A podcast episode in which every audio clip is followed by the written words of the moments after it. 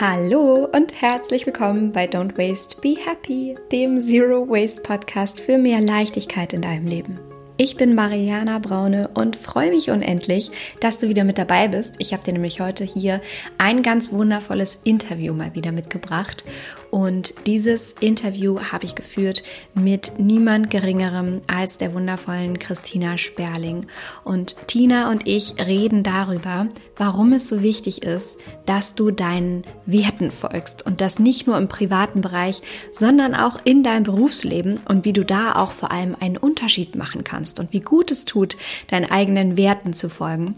Und Tina ist Arbeits- und Organisationspsychologin und hat nach vielen Jahren erfolgreicher Arbeit in einem Unternehmen, wo sie sich auch mit dem Thema Nachhaltigkeit einbringen konnte und unglaublich viel bewegt hat, hat sie trotz dessen beschlossen, sich selbstständig zu machen, ihr eigenes erfolgreiches Business aufzubauen und Lead Yourself zu gründen. Und bei Lead Yourself geht es, wie der Name schon sagt, um eine positive Selbstführung. Das heißt, Tina Sperling hilft Menschen in ihr 100% erfülltes Arbeitsleben zu kommen und es also schaffen, zu, zu schaffen, tatsächlich die eigenen Werte zu leben entlang des eigenen Arbeitslebens und in ihre ganz persönliche Work-Life-Love-Balance zu kommen, wie sie immer so wunderschön sagt.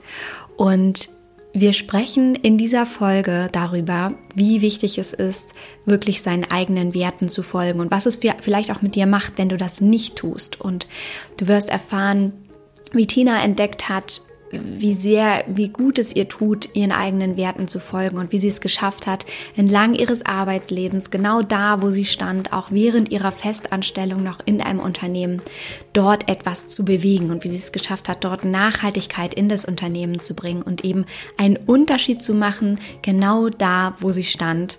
Und wir reden darüber, warum sie sich dann doch selbstständig gemacht hat, was das mit ihr gemacht hat. Wir reden darüber, warum Nachhaltigkeit so viel mehr ist als nur in Anführungsstrichen etwas Gutes für die Umwelt zu tun, sondern wie viel es auch tatsächlich mit persönlicher Weiterentwicklung zu tun hat, wie viel es wirklich auch mit dir zu tun hat, was es mit dir macht. Äh, natürlich teilt Tina ganz, ganz viel dazu, was ein nachhaltiges, ein minimalistisches Leben auch mit ihr gemacht hat.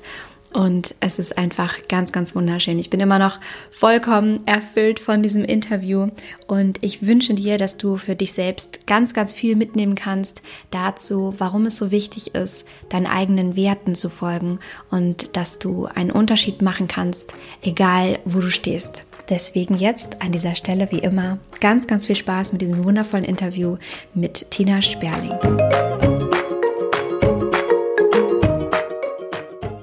Ich freue mich riesig, heute eine ganz, ganz wundervolle Frau bei Don't Waste Be Happy zu Gast zu haben, die liebe Christina Sperling. Liebe Tina, ich freue mich riesig, dass du da bist. Wie geht's dir heute? Vielen Dank, meine Liebe.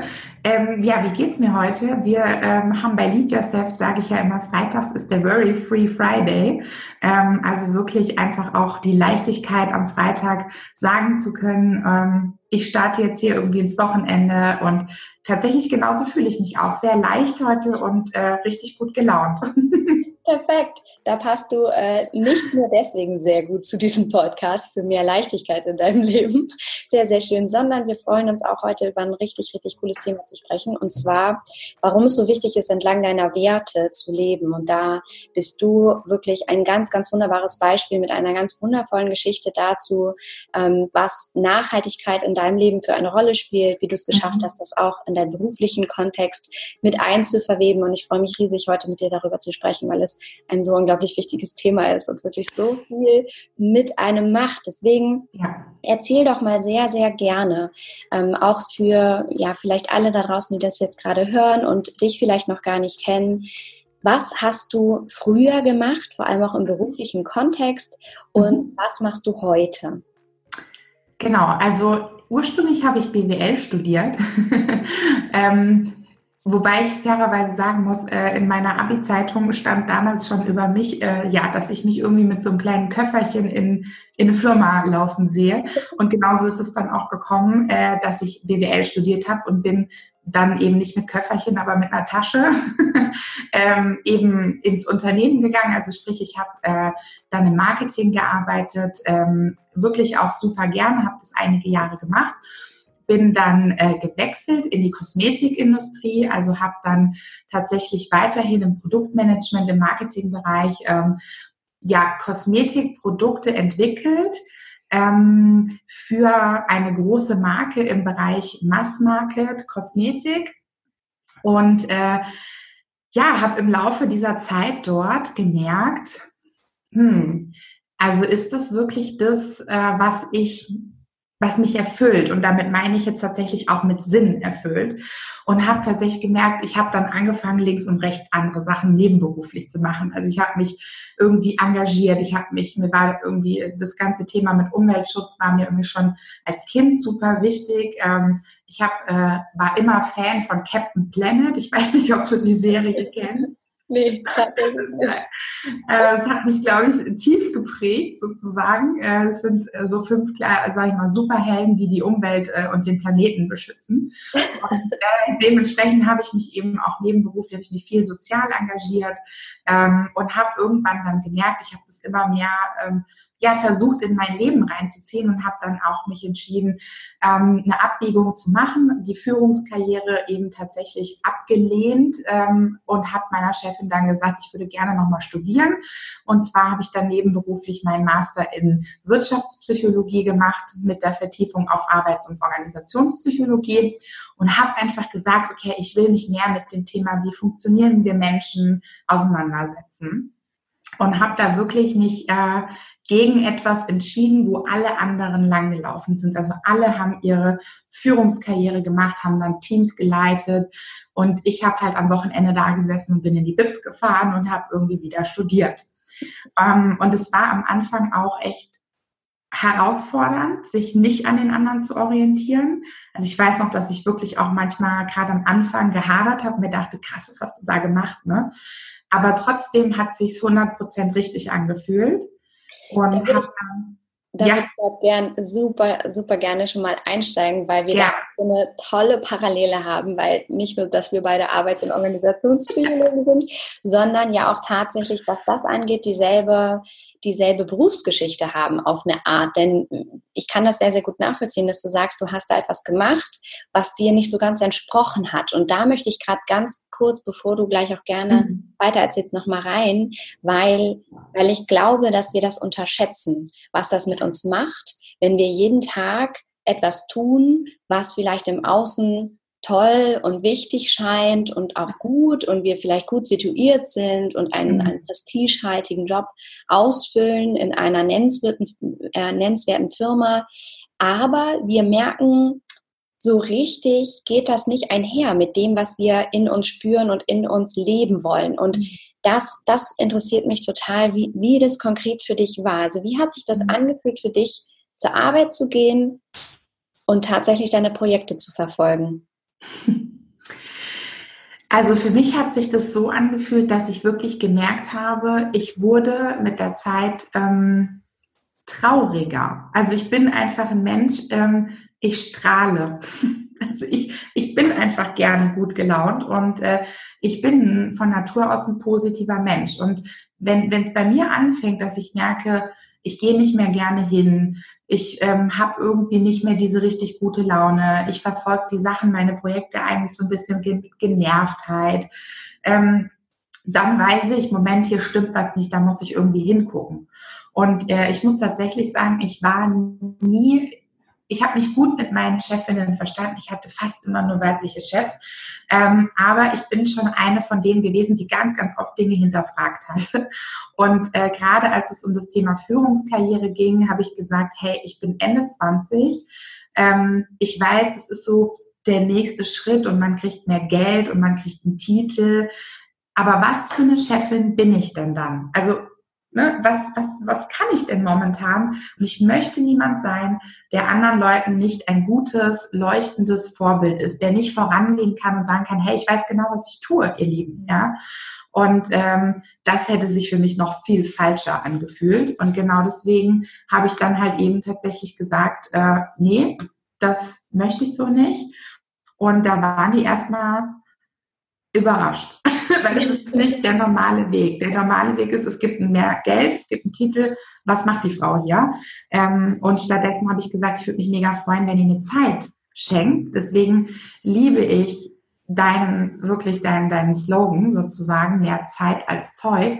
Weil ich wusste, wenn ich jetzt noch mehr Geld verdiene, klar, dann kann ich mir noch mehr Klamotten kaufen, ja.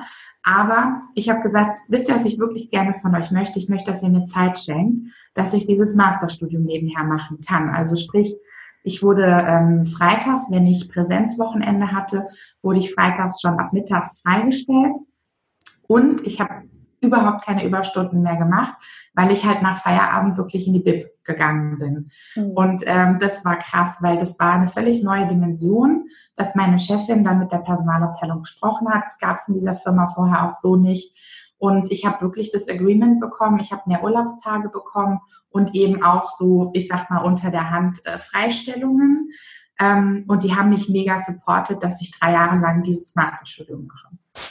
Wie war das für dich? Wie hat sich das äh, für dich angefühlt und was, was hat das dann mit dir gemacht, dass du da vielleicht noch mehr lernen durftest, ähm, was, was einfach mehr deinen Werten auch entsprochen hat? Ich bin wieder aufgeblüht. Das ist es. Ich bin wirklich wieder aufgeblüht. Ich habe da Menschen kennengelernt, die so getickt haben wie ich. Und auf einmal denke ich mir so, ah, Gott sei Dank, hier sind andere Leute, die auch zum Beispiel eben nach Tiefgang oder nach Sinn einfach streben ähm, denen Werte irgendwie wichtiger sind. Also man, man nimmt ja auch echt Arbeit auf sich. Und ähm, aber gleichzeitig ähm, bin ich auch wieder wirklich gerne zum Job gegangen, weil es war für mich dann klar, ich konnte meine ähm, Hausarbeiten und äh, alle Praxisarbeiten, also wir mussten ja auch dann äh, forschen sozusagen, ne? also meine Forschungsarbeiten, ich dürfte die alle in der Firma schreiben, was echt ein mega Support war. Das bedeutet, ich konnte mehr und mehr die, die Arbeitspsychologie dort einbringen und war mehr und mehr in anderen Projektgruppen.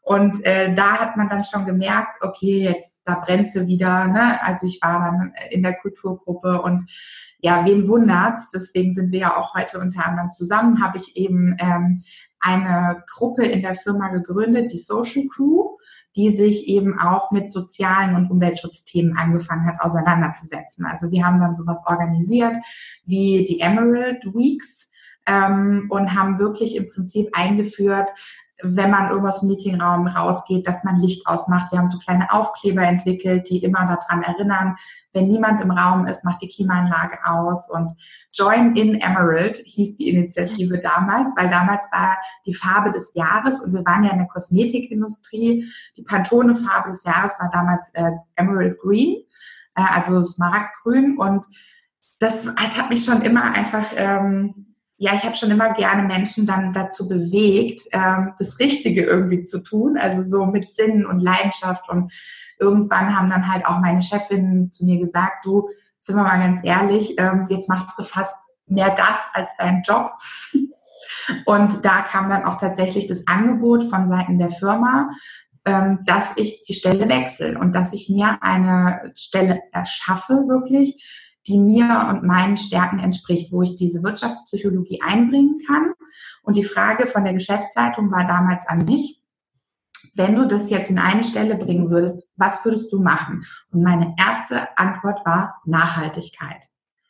Es hat mich so bewegt, äh, als wir mit dem Thema angefangen haben, dass ich gesagt habe, wir müssen als Unternehmen nachhaltiger werden, ihr Lieben, ja.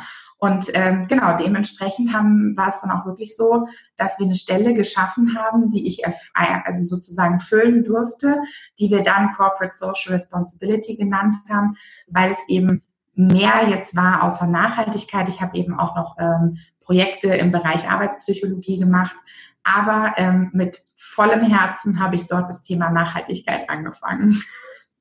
So, so schön. Und da, da steckt ja jetzt so viel drin, was du gesagt hast in den letzten Sätzen. Was, was ich nochmal gerne aufgreifen möchte, ist das, was du ganz am Anfang sagtest. Und zwar, dass du wieder aufgeblüht bist in deiner neuen Tätigkeit und Nebenbeschäftigung zu der Zeit, ähm, nämlich dem Studium, weil du plötzlich Menschen um dich herum hattest, die die gleichen Werte leben und denen ja. das Gleiche wichtig ist. Und äh, da trifft ja der Spruch so wunderbar, du bist der Durchschnitt der fünf Menschen, mit denen du die meiste Zeit verbringst. Und das konnte ich halt auch für mich feststellen, dass wenn du in deiner eigenen kleinen Bubble unterwegs bist, sich das ja für dich anfühlt wie das Normalste der Welt. Ne? Mhm. Das ist zwar einerseits dann immer enttäuschend oder schwierig, wenn du wieder rausgehst aus dieser Bubble, weil du merkst, ach so, es gehen gar nicht alle unverpackt einkaufen oder nutzen Menstruationstassen oder den Zug, äh, sondern fliegen oder was auch immer. Aber andererseits ist das so unglaublich bekräftigend, was man auch an deiner Geschichte äh, ge gehört hat und gesehen hat, dass du eben nicht nur für dich selber total viel Kraft geschöpft hast in dem Moment, in der, in der neuen Beschäftigung mit dem Studium, sondern dass sich sogar auch noch positiv auf deinen eigentlichen ähm, Vollzeitjob ausgeübt ja. hat was wunderschön ist, weil du da auch aufblühen konntest und weil du das einbringen konntest, was ja auch total dafür spricht, dass Unternehmen solche Art von Modelle, wie sie dir auch angeboten haben, dass sie offener dafür werden, Alternativprojekte anzubieten, Menschen sich mhm. entfalten zu lassen, New Work Prinzipien einzuführen. Das finde ich einfach super, super schön. Ja, es war auch, also ich muss auch echt sagen, ähm, es war eine Win-Win-Situation für beide Seiten und so habe ich das auch fairerweise bei denen immer erlebt und gelernt. Deswegen war dieses Unternehmen für mich ähm, auch eine gute Schule, weil man immer sehr wertschätzend und auf Augenhöhe behandelt wurde. Ähm, also die waren auch offen dafür einfach. Ne? Ich habe ähm, was mich super beschäftigt hat, war, die Firma ist ähm, jetzt nicht sozusagen mitten in der City. Das heißt, also wirklich, wir haben dann eine Befragung gemacht, äh, 90, 95 Prozent der Mitarbeiter kamen im Auto. Die Tiefgarage ist aus allen Nähten geplatzt. Äh, für mich war es aber fast unerträglicher zu wissen, okay, jeder sitzt allein im Auto. Was ist das für eine Verschwendung, bitte, ja? Und wir haben dann mit ähm, ich habe natürlich in der Zeit super viele andere CSR- und nachhaltigkeitsbegeisterten Menschen kennengelernt, habe mir ein neues Netzwerk aufgebaut und habe dort jemanden getroffen, der hat eine Firma gegründet im Bereich Mobilität, ähm, so Fahrgemeinschaften und äh, mit denen haben wir eine Aktionswoche gemacht, äh, um Fahrgemeinschaften zu gründen und danach habe ich das Jobticket dort äh, angeleiert, dass das eingeführt wird und es ist so cool zu sehen. Ich bin jetzt seit drei Jahren raus aus dieser Firma was daraus entstanden ist. Also heutzutage fahren da viele Menschen wirklich mit Öffis, obwohl es schlecht eigentlich zu erreichen ist. Aber ähm, ja, die arbeiten jetzt gerade daran, dass die Führungskräfte halt tatsächlich, haben sie jetzt ähm, diese Autoregelung umgestellt, dass man sozusagen auch wirklich für Hybridautos ähm, ja bessere Konditionen bekommt. Und also wirklich, da hat sich in den, ich habe drei Jahre Nachhaltigkeit dort gemacht und bin jetzt seit drei Jahren raus. Und ich ich bin beruhigt zu sehen, dass es weitergetragen und gelebt wird. Ähm, und das ist einfach so cool zu sehen, dass man was bewirken kann in der Welt. Das wollte ich sagen. Das ist eigentlich das Schönste daran, dass man sieht, was eine einzelne Person bewirken und bewegen kann in anderen, wenn sie mhm. nur will. Und das ist, und das steckt auch da drin, das ist so wunderschön, dass den eigenen Werten folgen nicht immer gleich heißen muss, ich verlasse meinen Job und mache mich selbstständig und mache irgendwie mein eigenes Ding und äh, werde Unternehmerin und weiß ich nicht, stelle irgendwie mein ganzes berufliches Leben auf eigene Füße, sondern dass du auch genau da, wo du bist, in dem Moment immer einen Unterschied machen kannst. Immer.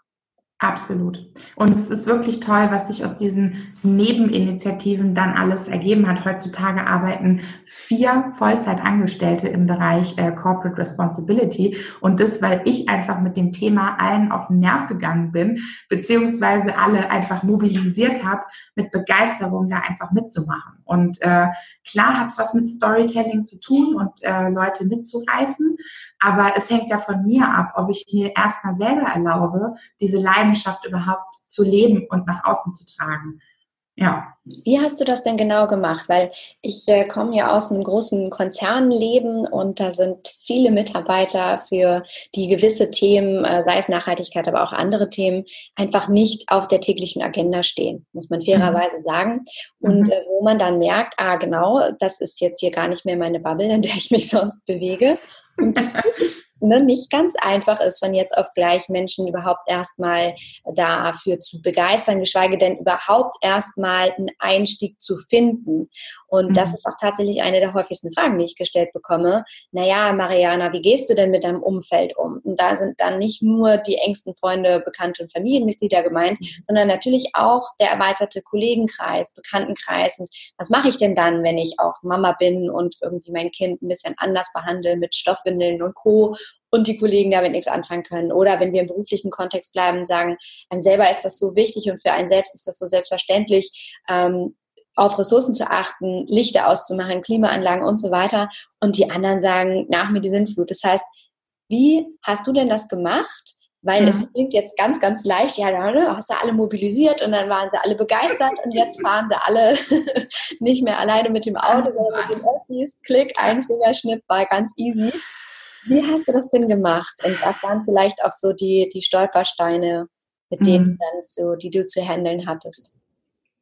Also ganz, sagen wir mal, mir fallen sofort, fällt mir ein großer Stolperstein an, aber ein, aber bevor ich damit sozusagen weitergehe, wie ich es gemacht habe, ist einfach wirklich es selber ähm, zu leben, also wirklich gar nicht jetzt rauszugehen und Leute von was zu überzeugen, sondern ich habe einfach, wenn ich aus dem, wenn das Meeting vorbei war, habe ich die Klimaanlage ausgeschaltet und das Licht. Und alle, die mit mir Meetings hatten, haben natürlich angefangen, darauf zu achten. Ne? So, ja, ja, wir müssen das Licht aus meiner Klimaanlage und so. Ne? Das ist am Anfang, macht sich dann jeder da mal drüber lustig und so. Das war mir eigentlich immer egal. Ähm, und irgendwie habe ich einfach bei den Leuten angedockt, die auch schon eine Offenheit dafür hatten und habe deswegen diese Social Crew eben auch ins Leben gerufen, weil ich wusste, alleine kannst du hier nicht das große Rad drehen. Also klar, ich habe ja dann aus dieser Social Crew ist dann auch irgendwo meine Stelle entstanden, aber nichtsdestotrotz, das war ja, das hätte ich ja gar nicht erwartet, dass das so kommt, sondern ich habe mich einfach mit Kolleginnen und Kollegen freiwillig zusammengeschlossen und wir haben Initiativen gestartet neben unseren Jobs. Also es ist immer schon mal erstmal dieses mehr machen als andere.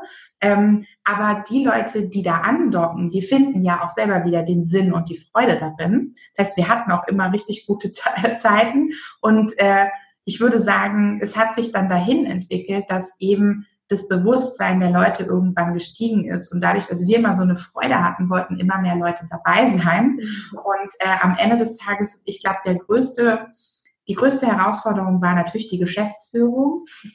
Ähm, und da komme ich wieder zum Thema Werte zurück. Die Inhaberin, also es gibt quasi eine Inhaberin und ihren Mann, den Inhaber.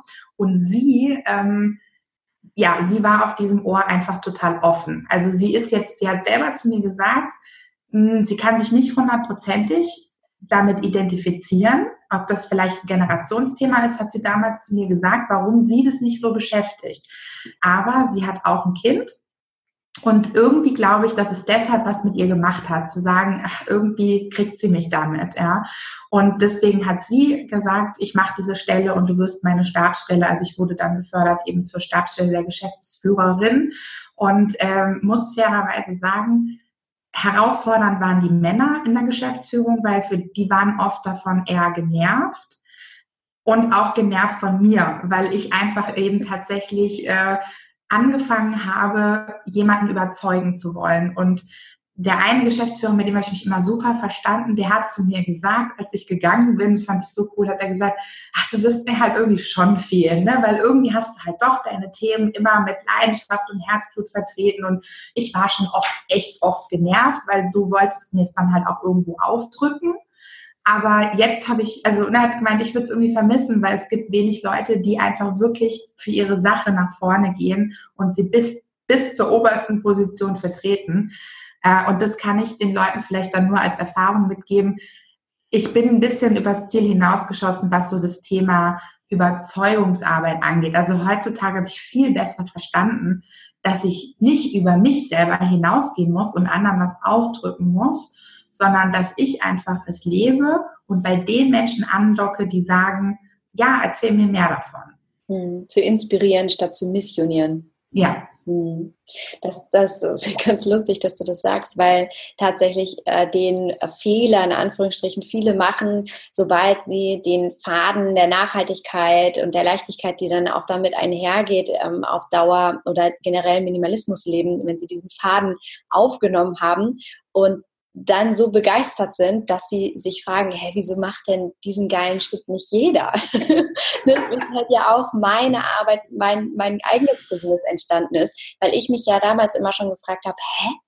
Das ist alles so cool und das ist alles so, so toll und das hat so viele positive Nebeneffekte. Wieso in aller Herrgottsnamen weiß davon keiner? Mhm. Und ähm, ich habe ich hab einen ähm, Kollegen, in Anführungsstrichen äh, Coach, Freund mittlerweile, der hat immer so ein lustiges Beispiel von ähm, einem neuen Hobby, ähm, zum Beispiel das neue Hobby Häkeln was eine Person anfängt. Und das, dieses Beispiel kannst du übertragen auf alle möglichen anderen Hobbys und äh, du dann äh, so begeistert bist von diesem neuen Hobby Häkeln, dass du natürlich zu deinen Arbeitskollegen kommst und sagst, hey, Häkeln ist der neueste Shit. Das ist so cool. Häkeln, ja, du musst unbedingt häkeln lernen. Guck mal, es gibt hier so Homepages, da gibt es verschiedene Farben, die kannst du dir aussuchen. Und es gibt übrigens dazu auch so Häkelkurse, da kannst du dich einbuchen. Und dann übrigens, da gibt es auch so Häkelkonferenzen. Das ist echt, das ist so toll, das musst du unbedingt machen. Und was passiert bei den Menschen, die sich halt noch nicht mit diesem Thema auseinandergesetzt haben? Die sagen, leave me alone, was möchtest du denn jetzt mit deinem blöden Häkelding? Und das ist halt, das passiert immer, wenn man eine Leidenschaft, eine Begeisterung für etwas entwickelt und 100 Schritte anderen Menschen voraus ist und die einfach damit nichts anfangen können und ja. dich dann angucken wie eine Kuh, wenn es donnert und sich fragen, was, was, was möchte sie jetzt von mir? Mhm. Deswegen ist es so, ich kann es so nach, nachvollziehen, was du sagst, das so typisch ist, ne, für Menschen, die dann auch ja, eine Passion haben für etwas, die einfach für etwas einstehen, ähm, aber es eben schwierig ist anzudocken. Deswegen finde ich das total schön, dass du sagst, zu inspirieren statt zu missionieren. Das heißt, du lebst selber den geilsten Shit vor und ja. strahlst es so cool aus und. Genau. erlebst positive Nebeneffekte allein die Leichtigkeit, die damit einhergeht, dass du deinen Werten folgst, weil du merkst, du mhm. machst, tust etwas Richtiges, nicht nur für dich, genau. sondern auch für die Umwelt und ähm, für alles andere, was, was sich noch in deinem Leben ergeben hat. Und dass dann andere Leute sagen, okay, ah, das möchte ich vielleicht auch machen. Und das, ganz ehrlich, Mariana, da bist du für mich auch wirklich ein tolles äh, Beispiel, weil ich habe jetzt verstanden, dass es darum geht zu sein und nicht immer zu tun. Weil tun ist halt so ein bisschen dieses, wie du sagst, ein bisschen missionarisch. Ne? Und sein geht mit viel mehr Ruhe, Frieden und Leichtigkeit einher. Und ich habe dich einfach ähm, ja, gesehen, kennengelernt, beobachtet und es hat nochmal in mir was ausgelöst von so, so in der Tiefe hatte ich das noch gar nicht verstanden, was das noch mehr mit meinem Leben machen kann. Also, ich meine, darüber sprechen wir ja wahrscheinlich noch, aber die, die Transformation letztendlich, die du dann nochmal durch dein Sein angestoßen hast, dass ich verstanden habe, ah, Nachhaltigkeit kann man auch so leben, mit purem Dasein. Ähm, also da habe ich einfach so für mich entschieden, ja, den Schritt, den will ich auch gehen, weil das verändert was, also noch viel mehr in der Welt, wie wenn ich den Leuten sage, Leute, Nachhaltigkeit ist übrigens mega wichtig. Und dann sagen alle, ja, ja. Ja, weil es, weil es etwas mit uns macht, nämlich die, diese Thematik von einer Verstandesebene ins mhm. Herz zu bringen und in, ins Fühlen zu bringen und dieses, ah, was ist der Wert hinter dem Wert? Weil der Wert ist mhm. Nachhaltigkeit nach außen. Das verstehen wir alle, ja, das ist irgendwie wichtig. Aber es wird uns kaum dazu bewegen, es sei denn, wir empfinden echten Weltschmerz. Es wird uns mhm. kaum dazu bewegen, wirklich was zu verändern. Es sei denn, wir, wir treffen den Wert hinterm Wert. Und der Wert hinterm Wert ist zum Beispiel, entlang deiner eigenen Gefühle leben zu können, werten oder mehr Leichtigkeit ja. empfinden zu können, dich mehr auf das Wesentliche konzentrieren zu können, indem du sagst, ah, okay, ach so, Konsum macht mich vielleicht gar nicht unbedingt so glücklich. Was macht ja. mich denn glücklich? Und da hast du vorhin auch so schöne, schöne Dinge gesagt, weil du sagtest, es hat äh, etwas mit dir gemacht zu geben. Und das ist ja. ja. das, was wir Menschen erfahren, was uns eigentlich ausmacht und weshalb Arbeit zum Beispiel auch so viel mehr ist, als einfach nur Geld zu verdienen, sondern in irgendeiner Art und Weise etwas beizusteuern, etwas zu geben, Wert für andere zu schaffen. Und das ist das, was, was dann der Wert hinterm Wert eben auch sein kann, was einfach ja wunderschön ist. 100 Prozent. Deswegen war für mich auch der logische Schritt, ähm, die Firma zu verlassen. also es war, wir haben uns ja vor drei Jahren getrennt sozusagen und der Schritt kam auch dieses Mal wieder von mir. Also es ist wirklich auch immer so, dass ich diejenige bin, die dann irgendwie sagt, nee, das ist es nicht mehr. Äh, ich übernehme da sehr viel Selbstverantwortung, Selbstführung, ne? deswegen heißt es ja auch Lead Yourself. Ähm, ich habe dann irgendwann für mich nach drei Jahren festgestellt, äh, das muss ich, muss ich unbedingt erzählen, sagt der eine Geschäftsführer in, in einem unserer Nachhaltigkeitsgremien äh, mit der Geschäftsführung, sagt er zu mir, du, wenn ich dich jetzt richtig verstehe, wenn wir das jetzt mal ein bisschen weiterdenken, das Thema Nachhaltigkeit, dann würde das ja heißen, unser ganzes Geschäftsmodell ist nicht nachhaltig, weil wir sind im Massmarket. Boom! Das hat bei mir ein Feuerwerk in meinem, weiß ich nicht, Gefühlen ausgelöst, dass ich mir dachte, ach du Scheiße, jetzt habe ich gerade eine Dimension verstanden. Ich kann nie wieder zurück. Also von dieser Dimension konnte ich nicht mehr zurück. Ich bin aus diesem Meeting raus und habe gedacht, ach du meine Güte, das ganze Businessmodell stimmt, das ist nicht nachhaltig. und dann habe ich halt zu ihm gesagt, es macht ja nichts, wir gehen ja jetzt auch die ersten Schritte und wir können es ja umbauen, auch wenn es auf jeden Fall dauert. Aber ist ja nicht so, dass ich sage, lass uns aufhören, dass die Firma existiert. Und da ist er ausgestiegen. Da hat er damals gesagt, nee, das ist mir jetzt hier alles too much.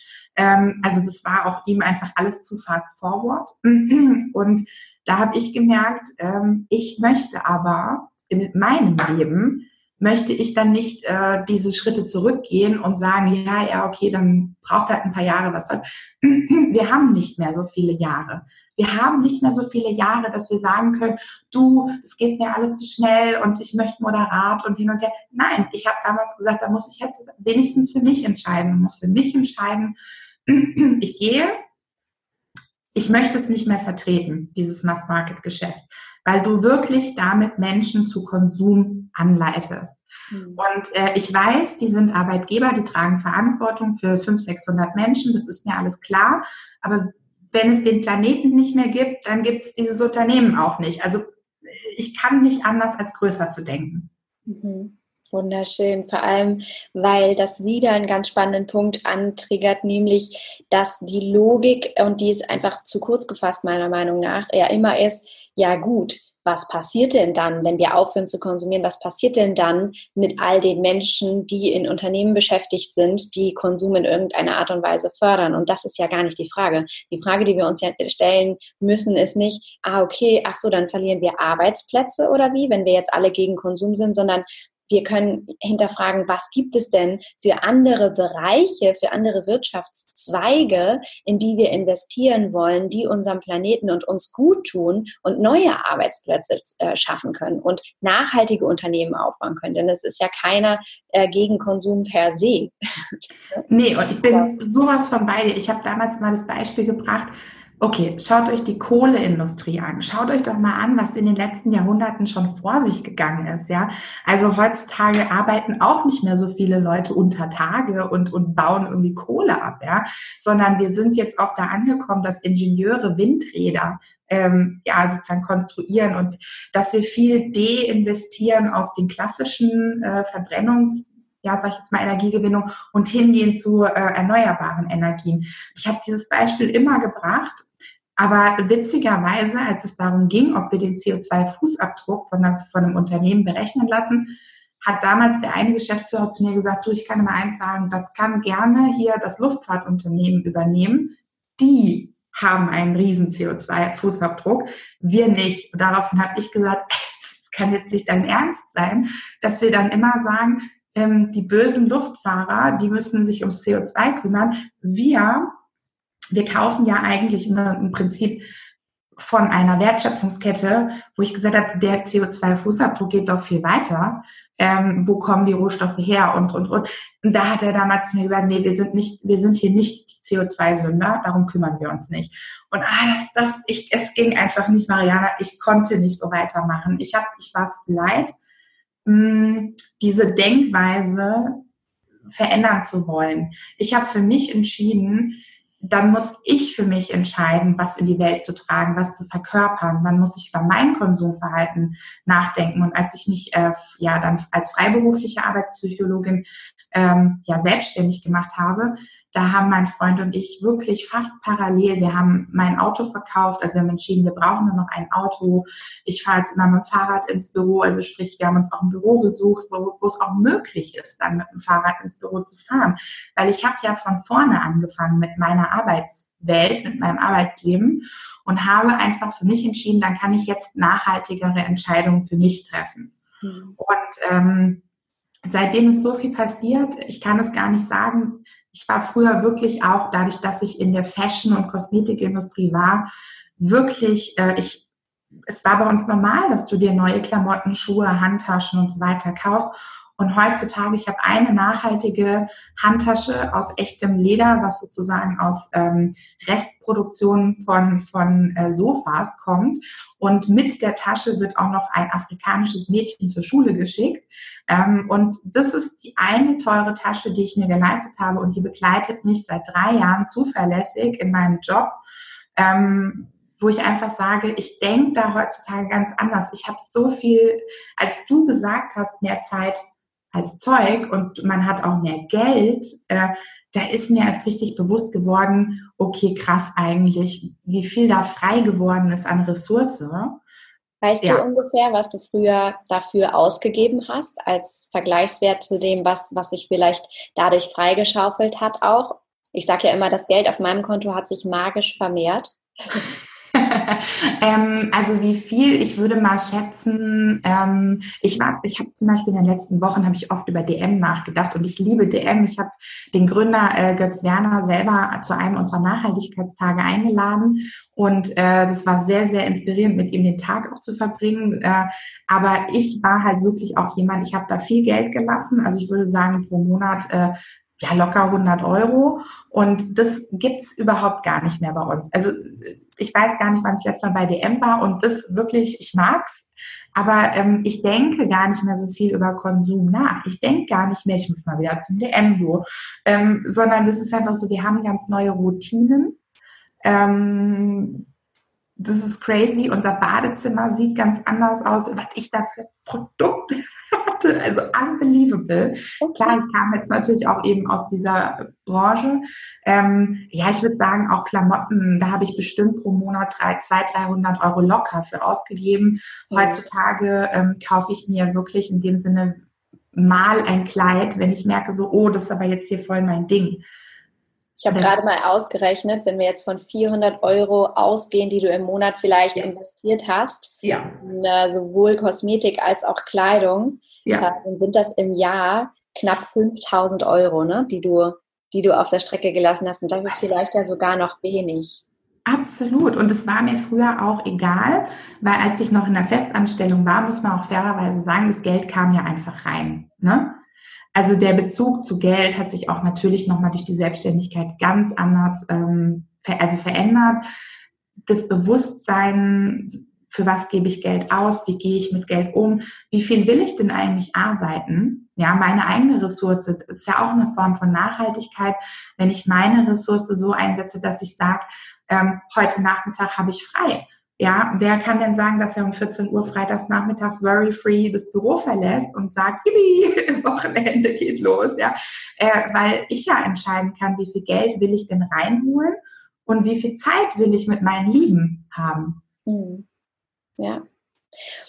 Wie, wie ist das entstanden, dass du auch das, ne, klingt jetzt wieder mit so einem Fingerschnippen, ach ja, so am Ende des Prozesses ähm, klingt das ja auch immer so einfach. Aber vielleicht sind da draußen jetzt viele Frauen und Männer, die zuhören und sagen, oh, das, das klingt zu schön, um wahr zu sein. Aber wie hat sie das denn jetzt genau gemacht? So, was war denn dann der erste Schritt und wie kann ich denn da hinkommen? Wie war denn das bei dir?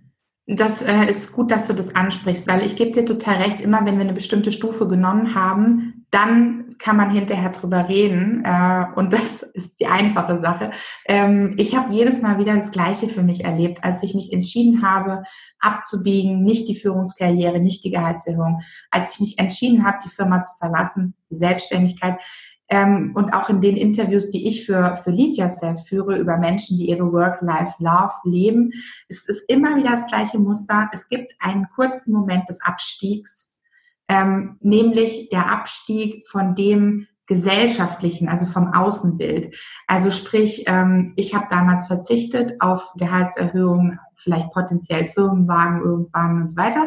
Das heißt, ich habe mich entfernt von dem, was gesellschaftlich der Aufstieg gewesen wäre. Und deswegen fühlte ich mich, habe ich auch oft geweint damals erstmal in der ersten Zeit, ich fühlte mich, als wäre ich abgestiegen. Mhm. Und auch mit der Selbstständigkeit. Ähm, wir haben einfach in dem Sinne, wir haben natürlich uns nicht mehr solche Urlaube gegönnt und gesagt, so, was kostet die Welt, wir fliegen mal eben nach Thailand. Ähm, weil wir aber auch gesagt haben, so wollen wir nicht umgehen mit wir fliegen mal eben, weder mit Geld noch mit der Ressource.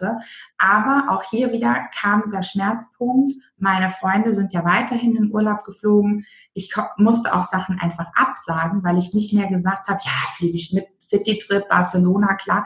Es hat mir nicht mehr entsprochen. Und es ist ein harter Schritt und der tut weh, weil man verliert in dem Moment den Bezug zu bestimmten Dingen und den Bezug zu bestimmten Menschengruppen.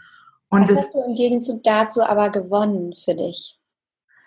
Also für mich ist es immer wieder das Gleiche, dass ich merke, ich gewinne dadurch die Liebe zu mir, die Liebe zu meinem Leben. Also wirklich das so in, in der Tiefe zu spüren, wer ich bin und was ich sein darf. Und dass ich auch mir die Erlaubnis geben darf, zu sein, wer ich, weil was sich jetzt halt eben gerade anfängt zu zeigen. Und wenn sich eine neue Facette zeigt und ich spüre, das will ich sein, das, ich möchte das verkörpern, dass ich mir dann die Erlaubnis gebe, das auch wirklich sein zu dürfen, das ist ein unglaublich ähm, erfüllendes Gefühl. Das ist nicht gleichzusetzen mit drei Wochen Thailandurlaub.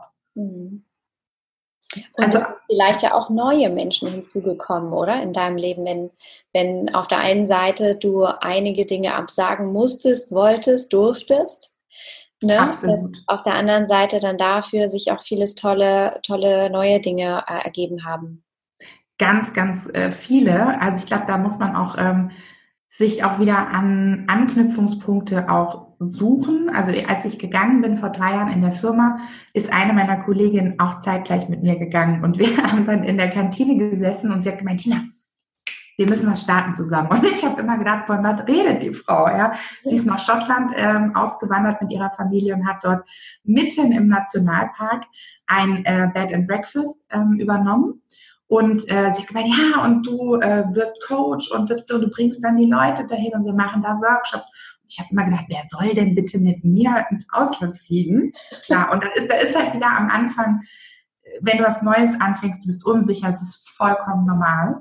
Aber gut, sie ist halt einfach dran geblieben und äh, heutzutage sind wir so dicke. Also das war lange, lange meine Kollegin, viele Jahre. Und in der Zeit war ich nicht einmal bei ihrem Haus oder auf irgendeinem Geburtstag. Und heutzutage, wir machen zweimal im Jahr Workshops in Schottland, mitten im Nationalpark.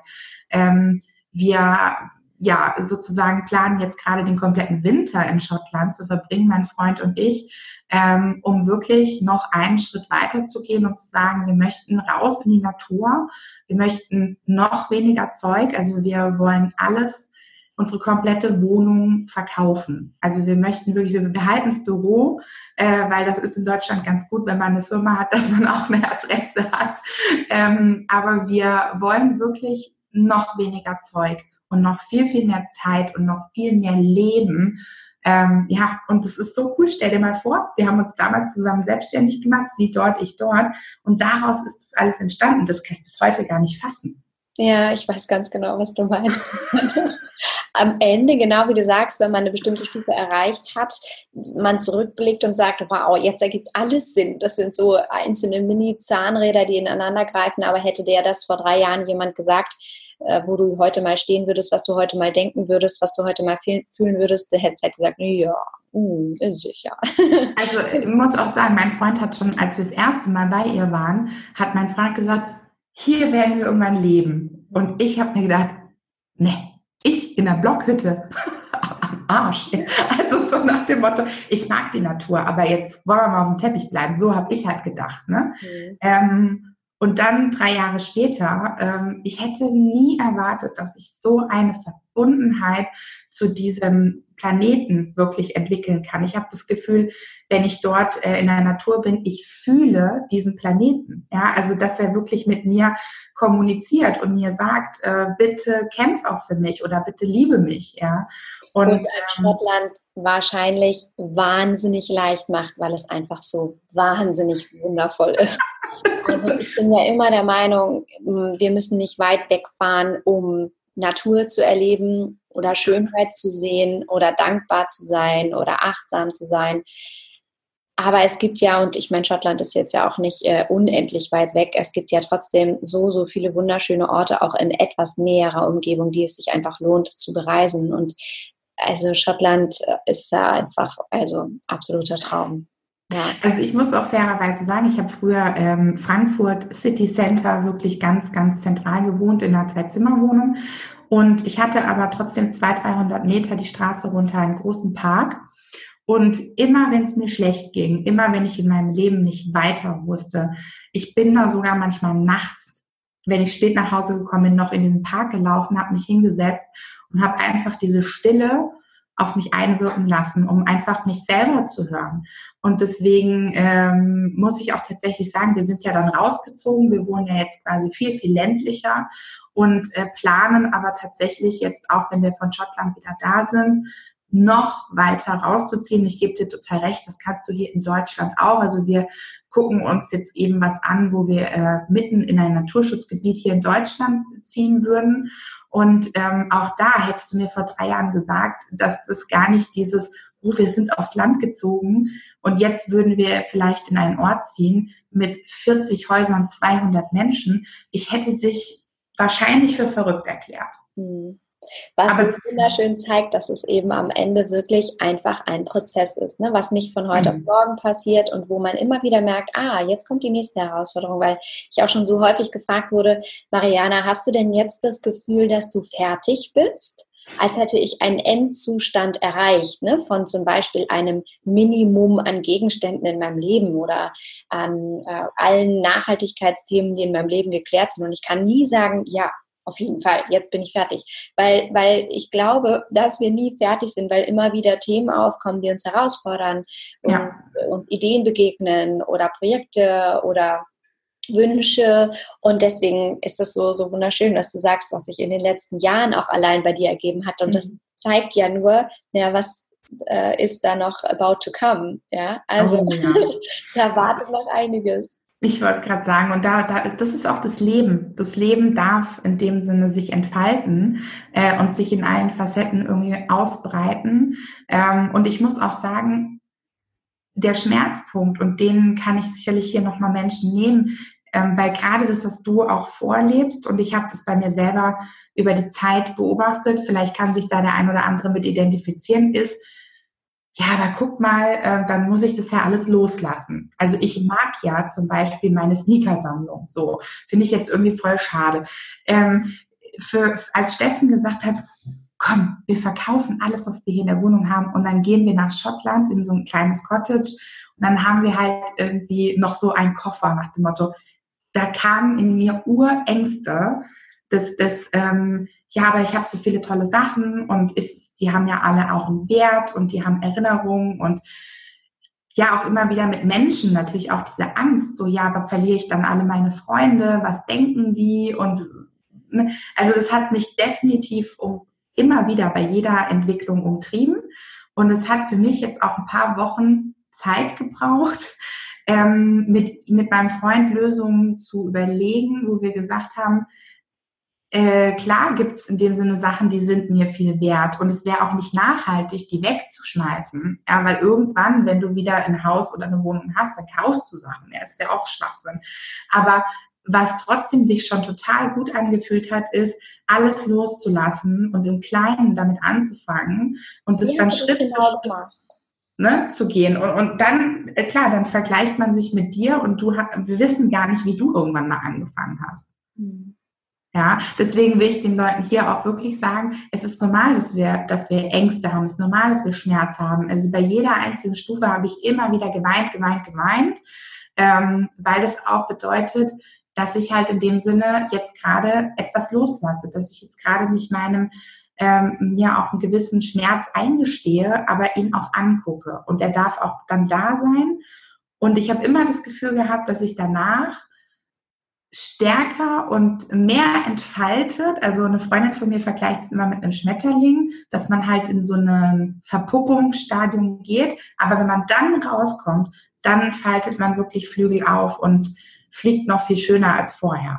Ja, total schön. Ich habe ich hab noch zwei Fragen dazu. Mhm. Ähm, die erste Frage ist, wie hast du das genau gemacht, dass du angefangen hast auszumisten, beziehungsweise wie hast du das geschafft, diesen Moment von, oh Gott, aber ähm, dann also sind ja diese Sachen nicht mehr da und die bedeuten mir ja viel. Wie hast du das geschafft, das zu shiften und dann tatsächlich loszulassen? Das wäre die mhm. erste Frage. Okay, ganz einfach, indem ähm, ich für alles ähm, einen Platz, einen Abnehmer, eine Organisation suche, die wiederum meinen Werten entspricht. Also ähm, bestes Beispiel ist, ich, ähm, naja, ich weiß nicht, ob das jetzt so ein bestes Beispiel ist, aber es ist einfach ein ganz spannendes Beispiel. Ich habe mich entschieden, ähm, eine Karte sozusagen zu verkaufen für ein großes Seminar, auf das ich gegangen wäre. Wir sind aber eben in Schottland ich wäre da ober gerne hingegangen, sonst hätte ich mir nicht so eine teure Karte gekauft, ja. Ähm, deswegen ist die Entscheidung, etwas loszulassen, für das man auch wirklich investiert hat und Gefühle rein investiert hat, echt schwierig. Und dann habe ich so für mich gedacht, ich möchte, dass diese Karte jemand bekommt, der so ist wie ich. Also der praktisch sich mega Wolf freut, weil er die Karte jetzt auf dem Weg günstiger bekommt. Äh, vielleicht jemand, der sich das gar nicht hätte leisten können, der aber dann was Obercooles draus macht, weil er wiederum die Welt ein Stück besser macht. Und äh, so habe ich das auch wirklich, ich habe eine Organisation schon vor Jahren gefunden, wo man eben Klamotten hinbringen oder hinschicken kann. Äh, ich weiß nicht, ob du die kennst, Aufräumen mit Herz heißen die, glaube ich. Oder Platz schaffen mit Herz. Mhm. Ähm, das ist noch aus meiner Nachhaltigkeitszeit in dem Unternehmen. Da hatte ich die Gründerin ähm, oder es gehört glaube ich zur Otto-Gruppe. Allerdings habe ich damals eben die Menschen kennengelernt, die das damals aufgebaut haben. Also auch da wieder, ich habe da irgendwie persönlichen Bezug zu. Ähm, und ich habe mich mit, äh, auch wenn wir irgendwie Sachen wegspenden oder hier in, in unserer Umgebung zum Sozialkaufhaus gehen, dann habe ich einfach das Gefühl, dieser Gegenstand ist nicht am Ende seines Lebens, sondern er lebt weiter und erfüllt einen Sinn. Und deswegen muss ich ihn jetzt auf die Reise schicken. Das hat mir geholfen. Super schön und vor allem einen viel schöneren Sinn, weil jemand anderes ihn tatsächlich nutzt im Vergleich zu dir vielleicht, wo der jetzt ewig nicht äh, benutzt wurde, nur im Schrank lag. Was so wunderschön ist, dass man eben diese Sachen nicht einfach nur loslässt, sondern ihnen tatsächlich ihre Bestimmung eigentlich zurückgibt. Denn ich habe ja häufig auch so Küchenbeispiele, ne, was wir alles für Küchengeräte haben, in so einem Donut-Maker, ein äh, Schokobrunnen, Eisen und es uns zustopft und zumüllt und man sich ja immer fragen darf, bin ich jetzt die passionierte Bäckerin und äh, in der Küchen, äh, in der Küche stehe Fee oder ist das nur so eine fixe Idee von mir, wie ich vielleicht irgendwie mal dachte, dass ich sein würde, aber bin es nicht? Mhm, dann kann ich solche Sachen dann nicht jemandem geben, der sie wirklich nutzt, der wirklich sagt, ja, auf jeden Fall. Ja, äh, mhm. Logo mache ich hier ein, zwei Mal im Monat, lade ich meine Mädels ein, meine Girls und mache eine kleine Donut-Maker-Party. Was auch immer. Also, mhm, das stimmt finde ich total schön, dass man eben Sachen weitergibt an Menschen, die dann wirklich etwas damit anfangen können. Äh, genauso mit ungetragenen äh, Klamotten und so weiter. Also mega schön. Du, ich, wir haben zum Beispiel auch den Mixer von einer Freundin von mir, die ist damals mit ihrem Mann zusammengezogen, eben durch die Hochzeit, und dann hatten die zwei Mixer. Und dann hat die den so in die Ecke gestellt und meint so, ja, das müssen wir wegschmeißen. Habe ich gesagt, Moment, ja, und wir haben diesen Mixer fast jeden Tag in Benutzung und sie hätte ihn weggeschmissen. Also das ist schon so, dass ich immer denke, das, was für uns vielleicht jetzt gerade keine Benutzung mehr hat, ist für jemand anderen ein Geschenk. Absolut, absolut. Und auch da wieder ein super gutes Beispiel, wie oft es dazu kommt, dass wir Dinge doppelt, dreifach und fünffach haben. Ich habe gerade hm. eine, eine, ein Coachie von mir, da ähm, war gerade das Thema Küche auch ganz aktuell. Und äh, ihr ist jetzt erst in einem Bewusstwerdungsprozess aufgefallen, dass sie im Laufe ihres Lebens mittlerweile diese ganzen Dinge in der Küche doppelt, dreifach, fünffach angehäuft hat. Da waren drei Kaffeemaschinen. Auf unterschiedliche, auf unterschiedlichste Art und Weise. Und das ist ja keine Seltenheit. Das mhm. ist eher normal, dass wir im Keller noch eine stehen haben für, na ja, ich meine, wenn wir mal mehr Gäste haben, ist das schon super, wenn du die parallel anschmeißen kannst. Ne? Könnte von meiner Mutter sein, ja. Ja, da kannst du nicht zum Nachbarn gehen und fragen, ob man für dieses eine Event mal vielleicht irgendwie zusätzlich eine Kaffeemaschine ausborgen könnte oder whatever. Also ja, das ist, das ist super, super spannend. Deswegen total schön, dass, ähm, dass du das auch nochmal gesagt hast, wie das bei dir ganz konkret war. Und dann war noch eine Sache, ähm, die zweite Sache, über die ich noch gerne mit dir sprechen wollte, und das ist, glaube ich, ein super schönes Schlussthema, ist, wie sehr Minimalismus, Nachhaltigkeit leben mit dir selbst zu tun hat und wie ich ja mal sage, so ein wunderschönes Tool für persönliche Weiterentwicklung ist, weil es eben viel mehr ist, als einfach nur zu sagen, ich misste aus und ich äh, kaufe mir eine Edelstahlbrotbox und eine Bambuszahnbürste, sondern das eben wirklich dazu führt, zu deinem Kern zu finden. Und jedes Mal, und das war so schön gerade dieses Bild von dem Schmetterling, du bist in so einem Kokon und dann legst du jedes Mal eine Schicht mehr ab und wirst mehr zu dem, wer du wirklich bist, um dich irgendwann zu entfalten und du selbst zu sein. Ja. Wie, wie ist das für dich? Wie, wie empfindest du das, was so in den letzten Jahren vielleicht auch bei dir passiert ist, was diese persönliche Weiterentwicklung angeht, was das Thema Nachhaltigkeit da auch mit dir gemacht hat? Ja, ganz viel. Ich hätte damals nicht gedacht, als ich das auserkoren habe, dass Nachhaltigkeit einer meiner Werte wird. Ähm, ich hätte niemals gedacht, dass es darauf hinausläuft. Und wie du auch sagst, wir sind ja nicht am Ende unserer Entwicklung, ähm, sondern es ist tatsächlich so, ich habe in der Coaching-Ausbildung ähm, ein Buch lesen müssen. Das heißt, äh, weniger bringt mehr. Äh, und zwar hat unsere ja, Lehrcoach damals gesagt, heutzutage sind so viele Leute inhaltlich vermüllt, die machen zu viel. Ja, äh, also wenn ihr gute Life and Business Coaches werden wollt, dann müsst ihr dieses Buch lesen. Boah, ich habe mich so schwer getan mit diesem Buch, weil ich richtig gemerkt habe, ähm, ich bin halt mehr der Multiheld, also gerne so alles mal antatschen. Scanner-Typ, genau. Ähm, und habe dann aber tatsächlich für mich festgestellt, ähm, Klarheit, klare Luft, deshalb haben wir ja auch in dem Sinne diese Workshops in Schottland. Diese Klarheit, oh mein Gott, diese Ruhe. Ähm, ich sehne mich viel, viel mehr heutzutage danach. Ich habe vor ähm, drei Jahren angefangen, jeden Tag zu meditieren, wirklich jeden Tag. Und ähm, für mich, ich merke das richtig, wenn ich das nicht mache. Ähm, also ich habe angefangen, Sachen auszumisten, wie jetzt eben Jobs, die ich nicht mag. Also ich nehme keine Aufträge mehr an, hinter denen ich nicht stehe. Und auch wenn es dann bedeutet, äh, Geld wird jetzt vielleicht in dem Sinne ein bisschen knapper, ja, dann schauen mein Freund und ich, wie wir das möglich machen. Ja, das, äh, das ist nicht immer einfach, überhaupt keine Frage. Aber so dieses ganze nachhaltig denken im Großen, so wie nachhaltig ist das jetzt, dass eine Firma zum Beispiel sagen würde, äh, wir engagieren dich und du fliegst da einmal in der Woche irgendwo nach Amerika. Also hatte ich jetzt noch nie, aber sowas würde ich auch ablehnen. Wenn ich dann sagen würde, jeder, dann holt euch einen Coach, der dort lebt.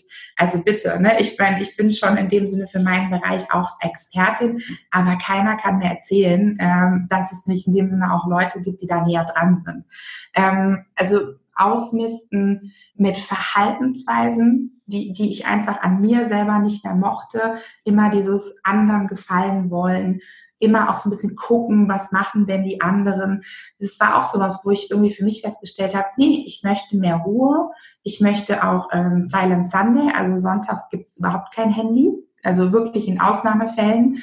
Ähm, habe ich schon vor zwei Jahren eingeführt, dass ich irgendwie sage, ey, ich, ich habe so viel mit Menschen in meinem Beruf zu tun. Ich möchte sonntags nicht noch irgendwie mit Freunden telefonieren, mit meinen Eltern telefonieren. Ich möchte sonntags wirklich minimalistisch mit Kommunikation umgehen, ja, und mehr im Hier und Jetzt sein. Und wenn es bedeutet, ich lese den ganzen Sonntag nur ein Buch und unterhalte mich mit meinem Freund drei Sätze, auch gut. Also es ist irgendwie so, ich hätte niemals erwartet, dass es so viel mit meinem, mit meiner Persönlichkeit, aber dass auch so viele tolle Sachen da irgendwie rauskommen, wo ich manchmal denke, echt, ist ja, ist ja ober cool, ähm, dass ich so bin eigentlich. Also, ne, das, das war halt auch viel vermüllt mit, wie ich dachte, dass ich sein müsste. Mhm. Und je klarer ich werde, und es kommt tatsächlich durch weniger Ablenkung, weniger Zeug, ähm, ich ähm, trinke keinen Kaffee mehr, ich äh, esse kein Fleisch mehr, ich ähm, achte drauf, mit was, wie viel Zucker ich zu mir nehme. Also dieses Ganze, auch die Ernährung minimalistischer zu halten, mit, mit wirklich gesunden Lebensmitteln, die aus der Natur kommen, zu kochen. Das ist, das ist, das ist crazy. Das, ich, ich liebe das. Das ist nicht schön, das macht so viel mit einem. Ne? Ich kann es nur jedem äh, wirklich empfehlen. Und auch gerade, weil ich ja als Arbeitspsychologin mich in dem Bereich engagiere, kann ich auch nur jedem empfehlen, wirklich auch im Alltag mal darauf zu achten, welche Aufgaben und was in meinem Beruf äh, müllt mich auch zu und stresst mich. Und eigentlich würde es mir besser gehen, wenn ich da minimalistischer wäre, äh, weil deine nachhaltige Lebenskraft, Arbeitskraft, auch das ist ja eine Nachhaltigkeit, wie du mit deiner Schaffenskraft quasi umgehst. Und da fühle ich mich wirklich berufen, Menschen dazu zu verhelfen, halt auch tatsächlich einen Beruf zu finden, wo sie sich entfalten und dadurch das alles viel leichter wird, weil man auf den innerlichen Stärken unterwegs ist, als wenn man jetzt immer denkt, aber ich muss doch noch das machen, ich muss, aber hm. Also das, das äh, es ist so eine Leichtigkeit, die hätte ich gar nicht für möglich gehalten. Wunderschön, so, so wunderschön. Und man merkt, während du darüber sprichst, dass du selber einerseits nicht nur wunderschön findest, was passiert ist, sondern glaube ich auch noch nicht so richtig fassen kannst, auch manchmal, ne? Wenn man so darüber nachdenkt, wow, was ist eigentlich alles passiert, was hat das mit mir gemacht, äh, wie viel leichter, besser lebe ich heute. Wunder, wunderschön. Ja, die, ich glaube, wie du gesagt, als du eben gesagt hast, so, es gibt Werte, die hinter den Werten stecken. Ähm, da ist für mich wieder klar geworden, Leichtigkeit und auch Freiheit äh, sind Werte, die für mich dahinter stecken die sind irgendwie noch so neu. so, darf das wirklich alles so frei und, und so leicht sein? Ähm, aber witzigerweise, seitdem habe ich auch tatsächlich von ganz alleine abgenommen. Ja, also das ist einfach wie schön, wenn man diese Werte mal anfängt, wirklich irgendwie zu umarmen und zu sagen, das darf jetzt in mein Leben kommen. Und ja, ich kann einfach nur sagen, äh, dass du mich da auch sehr inspiriert hast. Äh, ich bin ja wirklich ähm, eine ganz treue Podcast-Hörerin und als du dieses Thema ähm, nochmal so in mein Leben gebracht hast, das habe ich dir schon, schon immer gesagt, das hat für mich irgendwie über die Zeit, hat es was mit meinem Bewusstsein nochmal gemacht. Und äh, ich bin so dankbar darum. Ja. So, so schön. Liebe Tina, was für wundervolle Worte jetzt noch am Schluss. Ich danke dir ganz, ganz, ganz herzlich fürs Teilen deines äh, beruflichen Lebensweges, für all die äh, wundervollen, klugen, zauberhaften Worte. Und äh, das hat mich zutiefst berührt, unser Gespräch. Und ich weiß, wir könnten hier noch, wir könnten eine drei Stunden Podcast-Folge machen. ähm, wir steigen vielleicht noch mal ein. Vielleicht gibt es ja noch mal eine zweite Folge aus Schottland oder so. Ja, ähm, gute Idee. Sehr gerne. Genau. Auf jeden Fall vielen, vielen Dank für all deinen Input. Ähm, wahnsinnig wertvoll. Und äh, wo finden wir dich denn? Ihr findet mich unter www.leadyourself.de. Ähm, dort habe ich sozusagen meine Homebase im Internet und äh, auf Instagram unter Lead Yourself Coaching. Sehr gut. Ich packe das natürlich alles in die Folgenbeschreibung, in die sogenannten Show Notes. Das heißt, jeder kann da sich auch zurechtfinden und sofort auch den Weg zu dir finden. Äh, für jede Frau, jeden Mann, der jetzt sagt, wow, da möchte ich noch mal ein bisschen tiefer einsteigen, was ich wirklich jedem nur empfehlen kann. Also, sehr, sehr cool. Liebe, liebe Tina, ich umarme dich aus der Entfernung. Vielen, vielen Dank für dieses wundervolle Gespräch und ich freue mich wirklich sehr auf alles, was kommt. Danke und ich hatte wirklich eine schöne Zeit und ich freue mich auch auf unser nächstes Gespräch, meine Liebe. Mach's gut. Ich hoffe wirklich sehr, dass du genauso viel aus diesem wundervollen Gespräch mitnehmen konntest wie ich. Ich bin wirklich noch immer vollkommen erfüllt von all dem positiven Input, von all den wundervollen Worten, von all dem Prozess, den Tina Sperling so wundervoll geteilt hat. Und möchte dich wirklich auch nochmal ermutigen, genau hinzuschauen, zu schauen, wie und wo du auch deinen eigenen Werten folgen kannst, wie du sie leben kannst in all deinen Lebensbereichen. Und dann natürlich auch in einem ersten Schritt erstmal hinzuschauen, was dir überhaupt wichtig ist, was dir was überhaupt deine Werte sind. Denn auch das wissen vielleicht die allerwenigsten von uns und haben sich damit schon mal wirklich intensiv befasst, um herauszufinden, was es eigentlich ist, was das eigene Leben im Kern ausmachen darf. Deswegen wünsche ich dir dabei ganz, ganz viel Spaß und hoffe wirklich sehr, wie gesagt, dass du einiges aus diesem wundervollen Gespräch für dich mitnehmen konntest und dass es dich inspiriert hat, auch einen Unterschied machen zu können, egal wo du gerade stehst und egal was du gerade in deinem Arbeitsleben erschaffen möchtest. Genau. Und du findest natürlich alle Infos zu Tina Sperling hier in den Show Notes unter dieser Folge, also in der Folgenbeschreibung und kannst da unbedingt mal rüberhüpfen. Das empfehle ich dir wirklich von Herzen. Tina hat unglaublich viele tolle, großartige Projekte auch, die sie anstößt, um dir wirklich zu helfen, auch in ein 100% erfülltes Arbeitsleben zu kommen. Deswegen, also auch dabei ganz, ganz viel Spaß. Und ich freue mich natürlich jetzt wie immer von dir zu hören auf Instagram unter dem aktuellen Post, was du für dich mitnehmen konntest aus diesem Gespräch, aus diesem Interview mit Tina Sperling was war deine besondere Erkenntnis? Woraus konntest du Kraft schöpfen? Was war das, was dich besonders berührt hat? Was ja, konntest du mitnehmen aus dieser Folge? Also teile das unbedingt. Es ist wirklich wunderschön, da von dir zu lesen auf Instagram unter dem aktuellen Post. Da freue ich mich sehr, sehr, sehr drauf. Und ja, wünsche dir jetzt einfach einen ganz wundervollen Tag. Hüpf gerne rüber zu Instagram, teile deine Gedanken und ich freue mich da von dir zu hören. Bis dahin, alles Liebe. Don't waste and be happy. Deine Marie.